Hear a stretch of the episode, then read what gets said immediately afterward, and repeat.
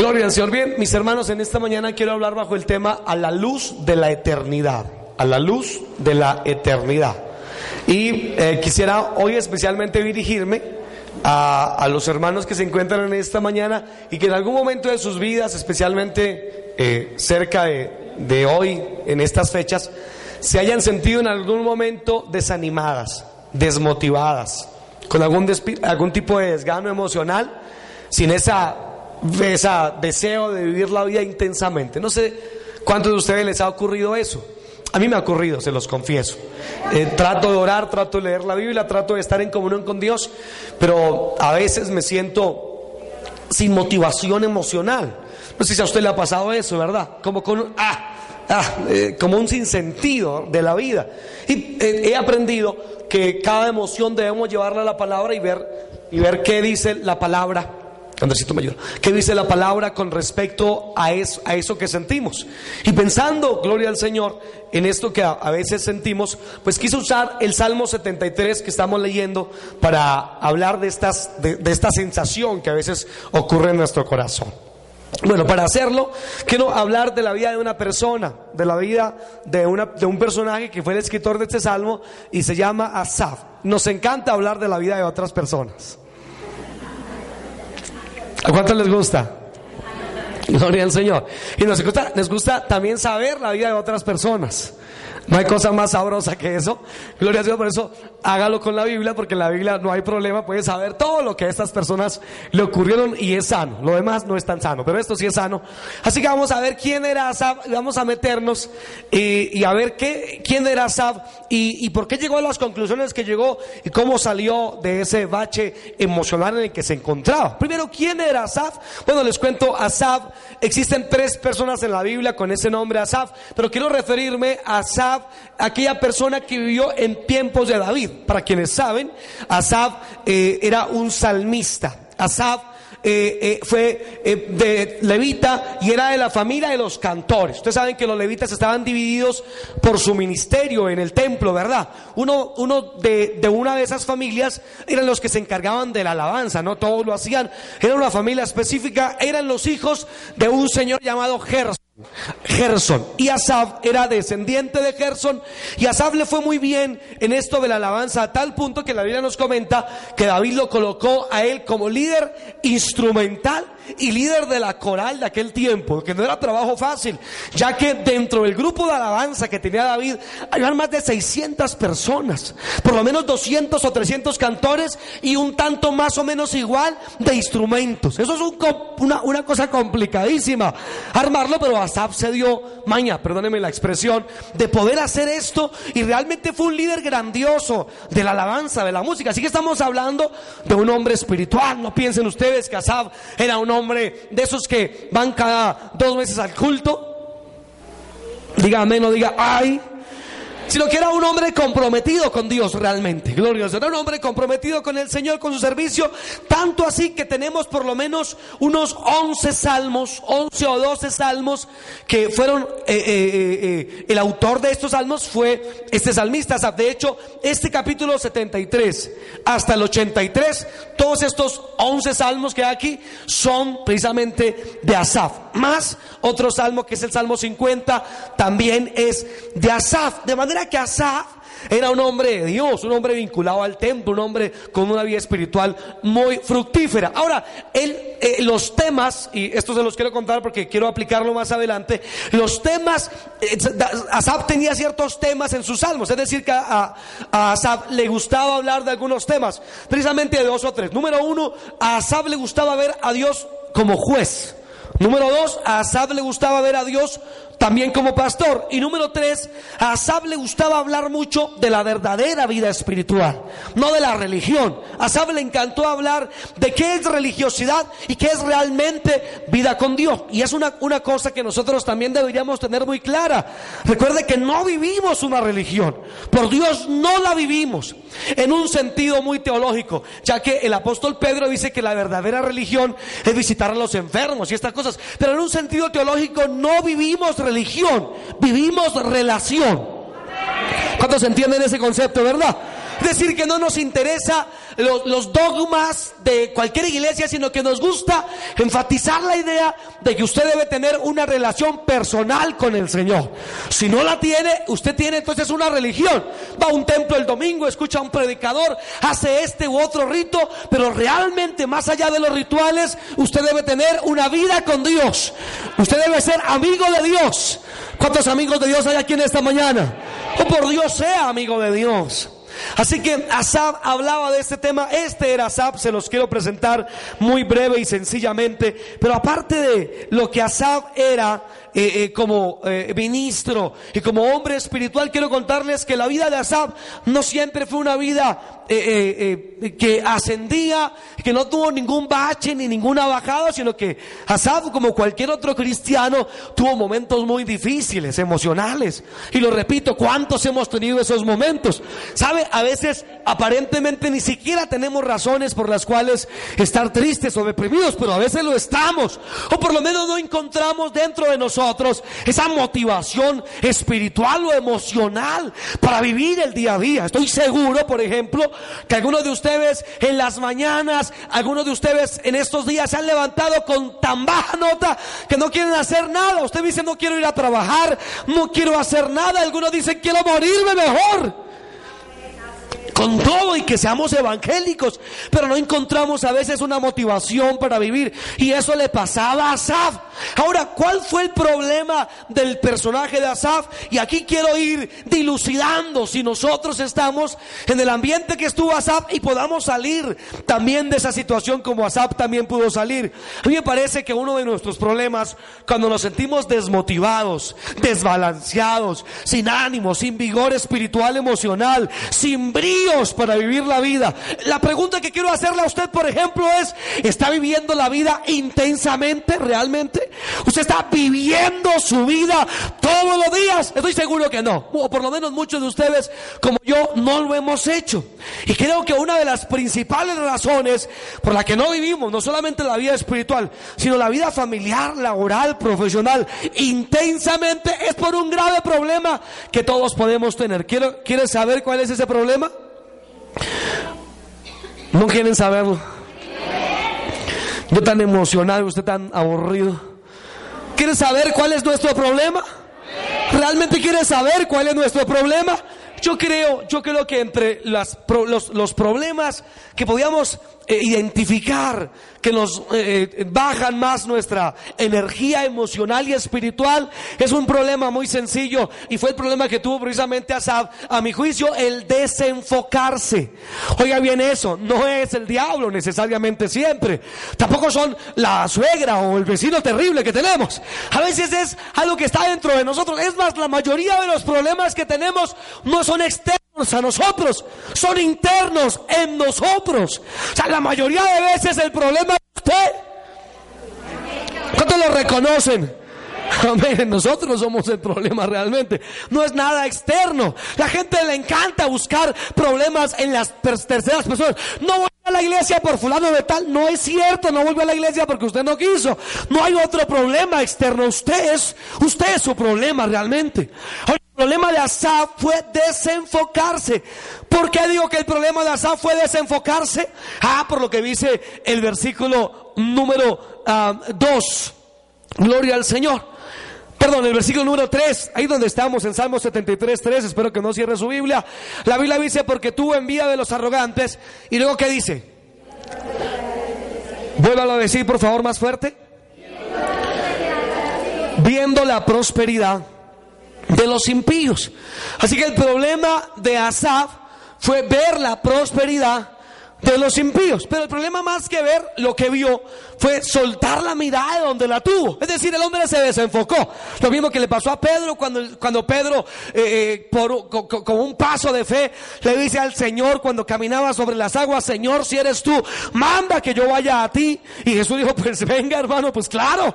El hombre se bajó de la barca, gloria a Dios, y caminó hacia el Señor Jesucristo. Y usted conoce la escritura que dice que Pedro viendo las olas tan fuertes la marea tan complicada, tuvo miedo y empezó a ¿Cuál fue el problema de Pedro?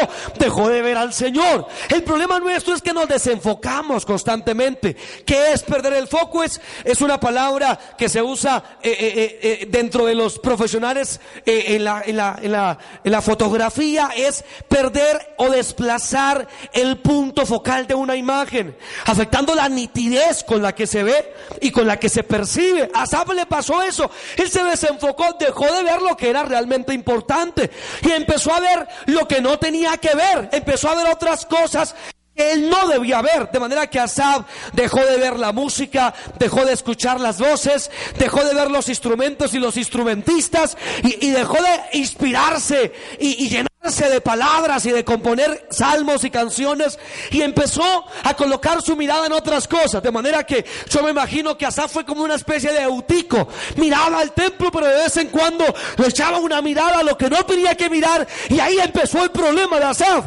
Uno de nuestros graves problemas es que no miramos lo que debemos mirar y miramos lo que no debemos mirar y nos desenfocamos. Quizás tu problema esta mañana es que te has desenfocado un poco en tu vida.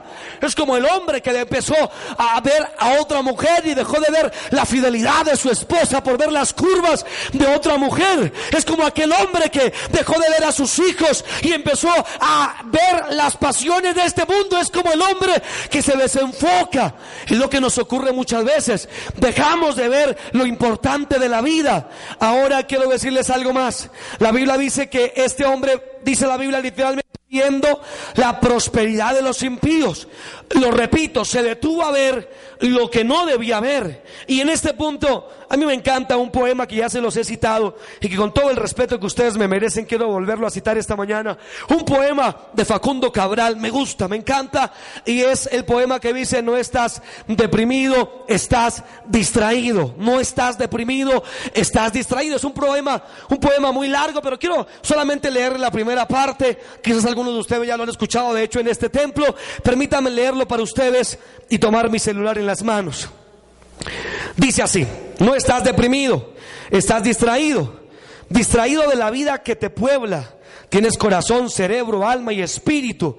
Entonces, ¿cómo puedes sentirte pobre y desdichado? Distraído de la vida que te rodea, delfines, bosques, mares, montañas y ríos. No caigas en lo que cayó tu padre, que se siente viejo porque cumplió 70 años, olvidando que Moisés dirigía el éxodo a los 80.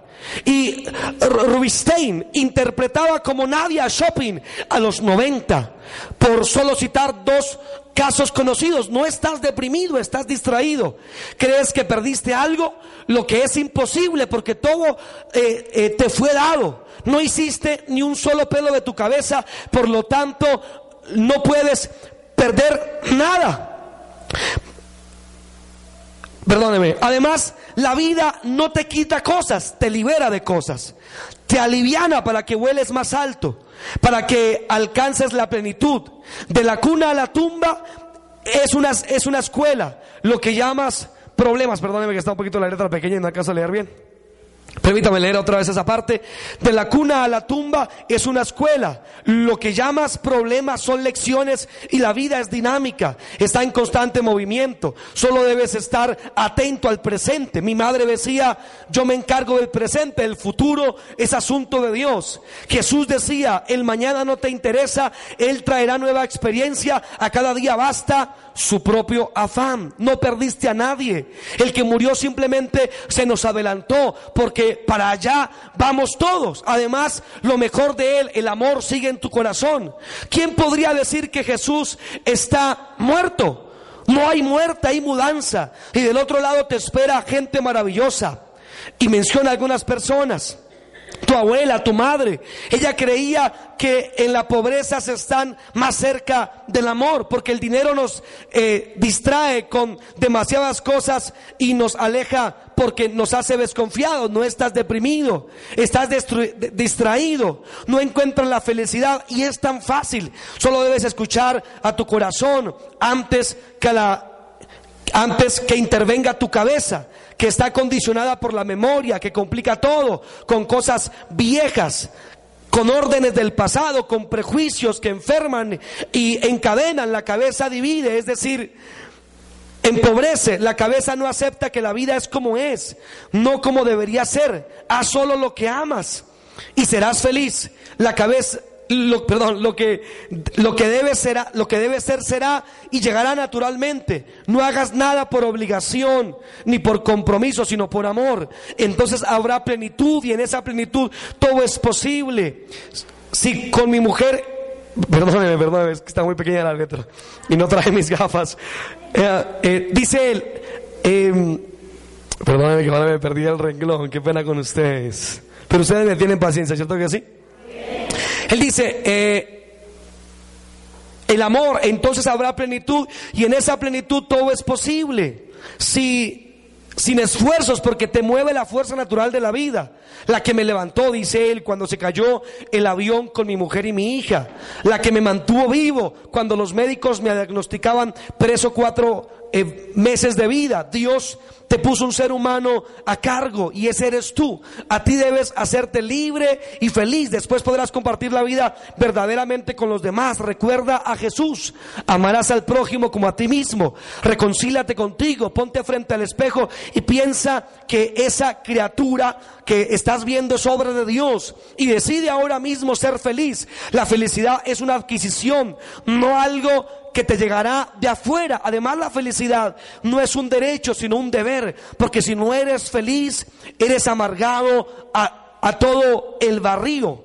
Un solo hombre que no tuvo ni talento ni valor para vivir, mandó a matar seis millones de judíos, bueno, etcétera, etcétera, etcétera. Me encanta el poema, les quiero invitar a que lo busquen y lo lean todo, realmente es de edificación, pero me quedo con el título simplemente cuando dice, no estás deprimido, estás distraído, y es una idea que he tratado de hacerla para mí, nos distraemos con facilidad, y este fue el caso de Asap, se distrajo, no colocó, no se concentró en lo que realmente era importante.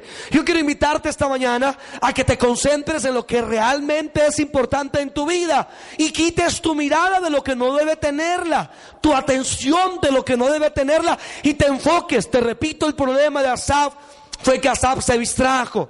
Asaf se desenfocó. Asaf quitó la mirada de donde debía tenerla y la colocó en los bienes materiales. Ahora, ¿cuál fue la consecuencia de haberse desenfocado? La consecuencia natural cuando nos desenfocamos, obviamente es ver hacia otras partes. Y viendo hacia otras partes dentro de nuestro corazón, mis amados hermanos, ocurre una idea, que es una idea, eh, eh, según la Biblia, inadecuada, una idea mala, y es la comparación. El primero que, lo primero malo que hizo Asaf fue desenfocarse, pero la consecuencia de haberse desenfocado fue compararse. Así que este salmo nos dice, el versículo 3, porque tuve qué cosa. Miren sus Biblias, por favor, ¿qué dice? Porque tuve qué? Envidia de quiénes? De los arrogantes, viendo que la prosperidad de los impíos. De manera que el primer problema de Asaf se desenfocó, dejó de ver lo que debía de ver. Segundo, se comparó. Se comparó. Ahora, ¿con qué se comparó? Óigame bien, por favor, esto. Asaf no se comparó con el ser, sino con el tener. Noten que Asaf no dice, viendo a los impíos, mm, me dio envidia. Es decir, que no fueron los impíos los que le dieron envidia a Asaf, fue la prosperidad de los impíos, lo notan.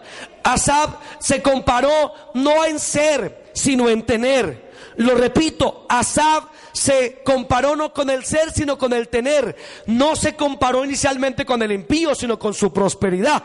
Si se hubiera comparado con el ser, siempre creceríamos. ¿A qué me refiero con esto? Cuando usted se compara cómo es una persona, obviamente nadie se compara con una persona diciendo, ay, por ejemplo, Asaf no dijo, ay, mire ese impío, es grosero, es orgulloso, es desagradecido, es una mala persona. Qué bueno, yo quiero ser como él. Realmente nadie dice eso. Asaf dijo fue, este hombre tiene dinero, es próspero, mire la plata que tiene. De manera que Asaf lo que lo atrajo fue el tener de los impíos, no el ser. Porque a nadie, lo repito, le atrae ser como un impío, o a usted sí. ¿Cierto que no? A usted seguramente le atrae ser como una persona mejor que usted. Y entonces cuando usted se compara en su ser, hay bendición. Porque usted dice, mire esa persona tan chévere, como habla, como estudia, mira su vida espiritual, mire la familia, mire cómo se comporta, yo quiero ser como él. Eso lo reta a usted a ser una mejor persona. Yo quiero invitarle a que su mirada la volque de, de la prosperidad de las personas a personas que usted puede decir quizás son mejores, entre comillas, que usted. ¿Conoce usted una persona digna de admirar? Levante la mano que conozca por lo menos una. Si no conoce una persona, quiero decirle que me preocupa usted entonces, ¿verdad? Imposible que no haya en su círculo ni siquiera una persona a la que usted pueda admirar. Una persona de la que yo admiro, obviamente, es a mi padre. Mi papá tiene un carácter fuertísimo, la mayoría de ustedes lo distinguen. Él nos crió así, de forma militar. Aquí está mi hermanita y mi hermanito, ¿verdad? Nos despertaba siempre en la madrugada. Era una persona así, eh, muy fuerte. Pero me encanta cosas de mi padre. Cómo es tan eh, disciplinado, tiene una disciplina increíble. Él tiene que irse a las 5 de la mañana, se levanta a las 3 o dos y media. Ahora, antes de irse, lee la Biblia. Yo no lo hago como él lo hace. Entonces yo digo, Señor, yo quiero ser como mi, papá en ese sentido. Yo te quiero pedir que te inspires de personas. Tu problema es que dejas de ver personas para ver lo que las personas tienen. Y lo que las personas tienen es una cosa vana, efímera. Hoy pueden tener, mañana pueden que no tengan nada. O ustedes no vieron el, el huracán eh, tocayo mío José. Porque hubo un José, ¿cierto que sí? Y el, el ¿cómo se llamaban los otros, verdad? Irma, la señora esta que causó terribles estragos en todo lo que fue el de América del Sur, todo eso lo destruyó yates de cientos de miles de millones de dólares y quedaron hechos pedazos, los dueños quedaron sin nada. No tenemos que ir hasta el Caribe, miremos el Valle de Ubaté, hace unos años que se inundó, ¿verdad? Hombres que te dan muchísimo dinero con miles de cabezas de ganado y en unos pocos días mataron, se, murieron la mayoría de sus vaquitas y quedaron en la ruina, el dinero es efímero, no coloques tu mirada en las posesiones, pon tu mirada en las personas. Y quiero decirte que hay una persona que definitivamente debe ser nuestro ejemplo, es el alfa y la omega, el principio y el fin, el primero y el último, este es Jesucristo de Nazaret. Si va a aplaudirlo, apláudalo fuerte, por favor.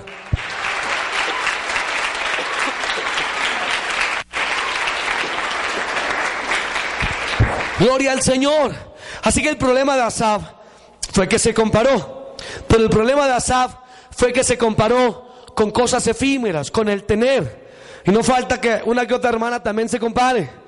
Y diga, pero mire este, esto que soy yo, estas curvas de 300, 500 y 300 que tengo. Y en cambio, mire la hermana fulana. Tiene 90, 60, 90. Mire esa nariz tan horrible que tengo. Tan chueca, tan fea. Mire la hermana tan bonita, esa nariz que tiene, por Dios. Mire ese cabello, parece una escoba, un trapero, pero mire el cabello de la hermana, pero qué hermoso es ese cabello. Pero mire, entonces eso es, eso es tener, eso no es del ser. Tienes que compararte con algo emocionalmente mejor que tú. Una persona cuyo carácter sea digno de imitar no tiene que ver, mis hermanos, gracias, con lo que tú posees, ya que poseer una nariz es un asunto simplemente trivial realmente. No tienes que compararte en esos elementos, tienes que compararte en lo que hay por dentro, decir esa hermana, cómo me gusta esa hermana, que es de bendición, cómo me inspira. Mire cómo tiene ese hogar, mire cómo es su vida espiritual. Mire cómo cuando pasa y toma ese micrófono, se le nota el Espíritu Santo a esa persona. Mire esa persona realmente cómo me inspira, cómo me bendice. Mire ese hombre cuando habla realmente algo pasa dentro de mí. O inspírate de personas. No te desenfoques en tu vida. No vuelvas a poner tu mirada en lo, en lo material, en el tener, pues esto es vano, según la Biblia. De hecho, la escritura menciona que la madre de todos los males precisamente es el amor al dinero, la avaricia. Y eso, el amor al dinero es diferente a tener dinero. Hay gente que tiene dinero y no tiene amor al dinero. Y hay gente que no tiene un peso en el bolsillo, pero ama el dinero. Gloria a Dios, por eso dar una ofrenda le pega a usted en el codo y no abre ni los dedos de los pies. Y cuando se habla la ofrenda en la iglesia, dicen, yo sí no creo en eso. Ah, sacaste a Dios de tu economía, claro. Argumenta todo lo que quieres, pero estás sacando a Dios de tu economía. Es decir, que hay gente que, que no tiene, pero uno que no tiene, la ruña, hermano. Gloria a Dios. Siempre recuerdo cuando, cuando hablo de, de, de, de esta particularidad en las personas, no puedo evitar recordar a mi abuelo, que en paz descanse. Un hombre muy, muy ¿Cuál es el antónimo de generoso? que no sea tacaño, algo que suene más bonito. Amarrado, gracias. Ese es un buen antónimo. Él murió, nunca supimos las cuentas que tuvo. Salía, él tiene una finca con mucho ganado en Boyacá. Salía, vendía eh, sus vacas y vendía de todo, partes de la finca, cultivos enteros y los guardaba en el banco. Nunca nos dio, ni siquiera a mi papá. Nunca le dio los números de cuenta. Y mi papá me dice, yo estoy seguro que mi papá tuvo que dejar dinero, mucho dinero en algunas cuentas, pero nunca supimos, se murió. Y yo recuerdo una conversación de mi papá y de mi abuelo. Y mi papá le decía a mi abuelo, eh, eh, papá, dígame, usted quizás siga enfermo y necesitamos dinero para ayudarlo. Y mi abuelito decía, pero yo no tengo un peso, esa fue la frase de él toda la vida. No tengo un peso, eso le decía a mi abuelita también que en paz descanse. No tengo un peso, no tengo nada y tenía. Personas que amarran su economía. Y algún día es efímero, es vano. El problema de Asab no fue que se comparara, porque si hubiera comparado con el ser, quizás se hubiera comparado con David, hubiera dicho, ese David me inspira, mire cómo ama Dios, ese David cómo canta, ese David me bendice, me inspira, yo quiero ser como ese hombre algún día. Pero no, él volteó su mirada del templo a los impíos de afuera como lo hacen algunos de ustedes también. Mire ese torcido que vaya y la plata que tiene. Mire cómo le va bien a ese señor de allá afuera. Algunos dicen, mire esa esposa que tiene ese impío, esa sí es buena gente, no como la tigra que tengo en la casa yo. ¿Le voy a dar un aplauso a Dios, por favor?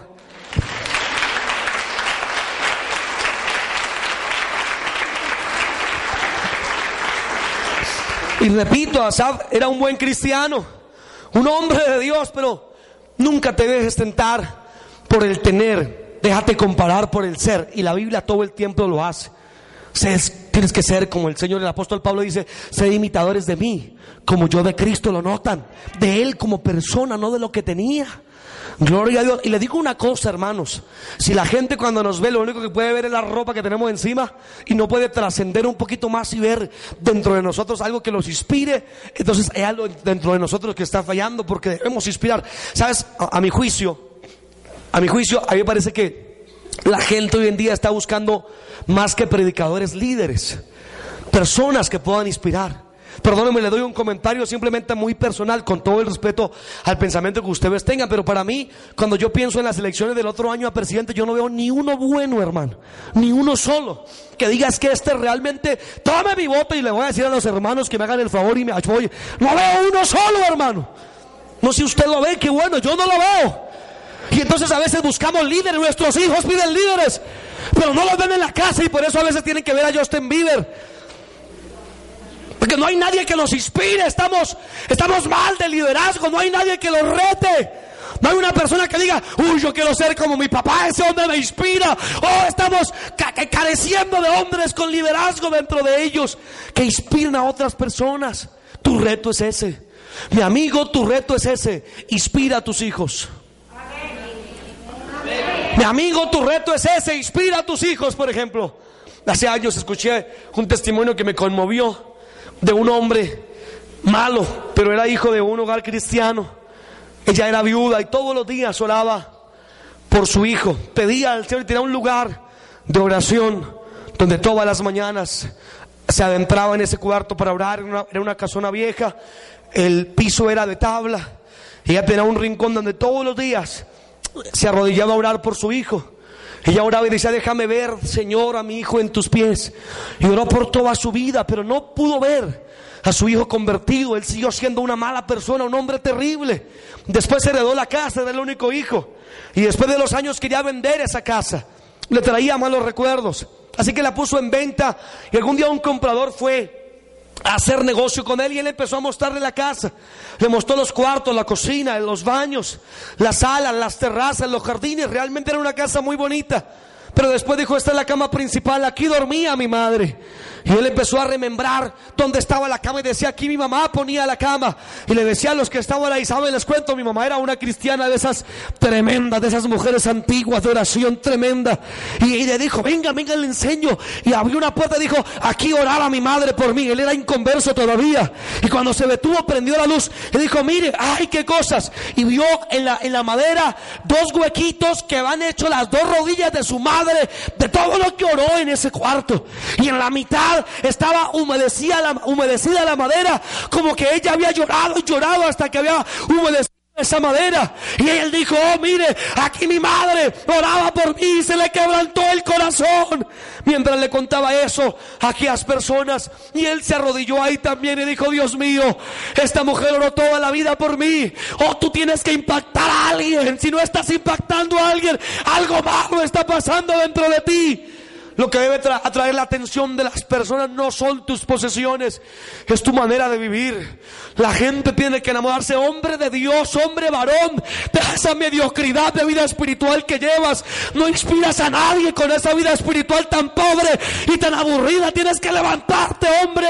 Retar a tu mujer que tu mujer te diga, este hombre es un hombre de Dios, como me inspira.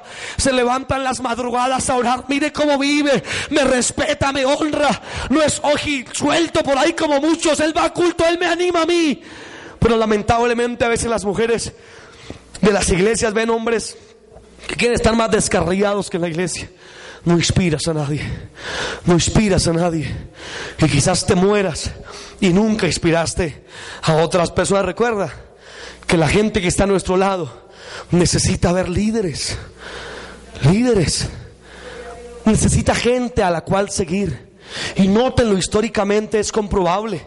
Cada vez que se ha levantado una persona diferente, a esas personas las siguen multitudes.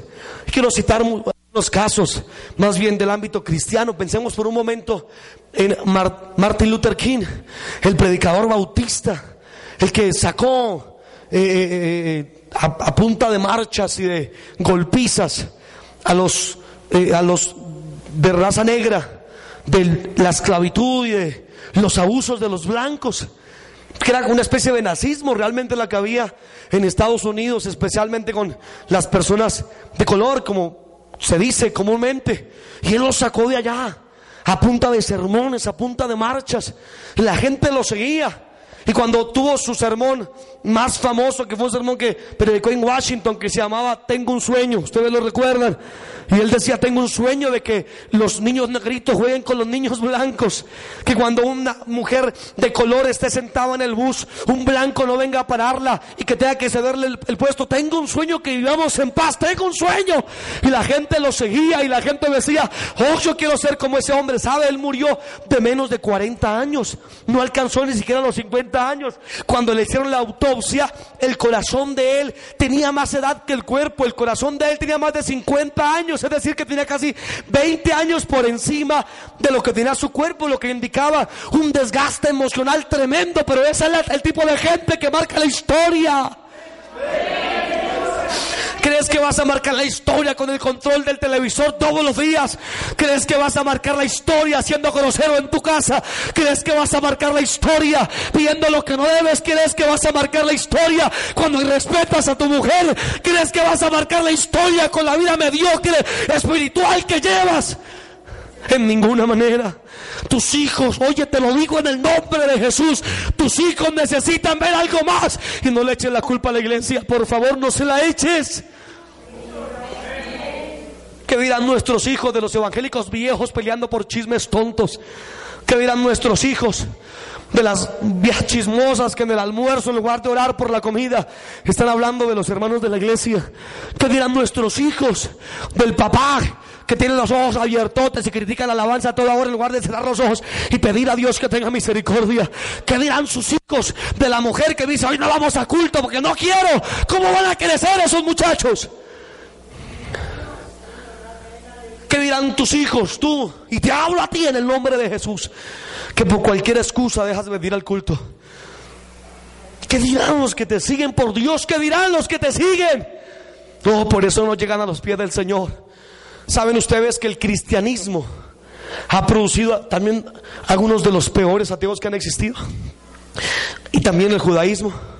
Carlos Marx, perdón, Carlos Marx, con el marxismo. ¿Saben ustedes que él era hijo de una familia judía? Y que él era judío. El creador del marxismo, el comunismo que tanto daño le ha hecho a esta tierra. ¿Sabía usted que venía de una familia judía? ¿Sabe usted que su catarsis emocional negativa ocurrió cuando se trasladaron de iglesia? Ya no asistieron a una iglesia eh, judía, sino que en el lugar donde llegaron a vivir eran solamente iglesias protestantes. Y él le preguntó a, a su padre, papito, ¿a dónde vamos a ir a culto? Aquí no hay iglesias judías. Y él dijo, el papá le dijo, vamos a cualquiera, vamos a esta protestante. Y entonces eh, Marce le preguntó, ¿y por qué papá nosotros somos judíos, no protestantes? Y el padre le respondió, es que yo tengo una venta de muebles. Y en esa, en esa congregación voy a poder vender bien mis muebles. A Carlos Marx le quedó eso en el corazón. Él dijo entonces, esto sirve, esto no es por convicción. Esto es, esto es, esto es por plata, esto es porque, porque ganen más.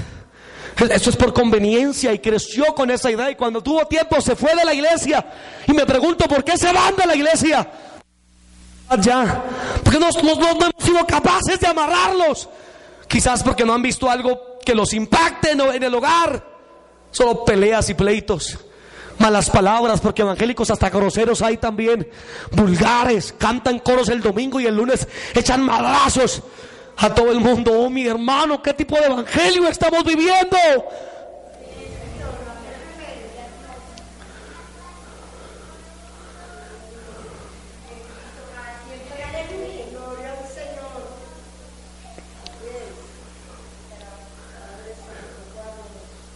Somos diferentes a las personas de afuera, somos distintos.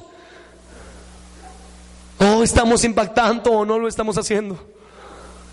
No solamente tú no te desenfoques, ayuda a los que están cerca de ti que no lo hagan. Quédate ahí. Sé firme en el Señor. Inspiremos esta generación.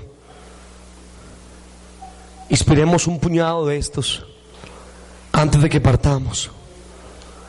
¿Qué tal si inclinas tu rostro un momento?